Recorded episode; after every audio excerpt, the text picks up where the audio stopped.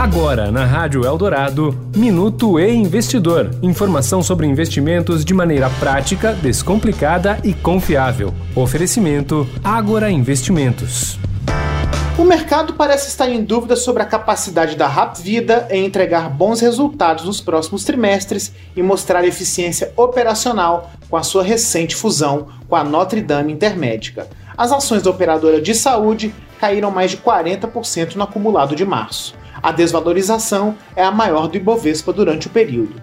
Para especialistas, o momento ruim da companhia na bolsa de valores se justifica por dois fatores. O primeiro tem relação com a dificuldade da rede em repassar a inflação para seus clientes, além do aumento da sinistralidade, os custos referentes ao uso dos serviços dos planos de saúde, que atingiram patamares elevados. Segundo Pedro Serra, chefe de análise da Ativa Investimentos, o fluxo de pessoas buscando atendimento em consultórios e hospitais aumentou.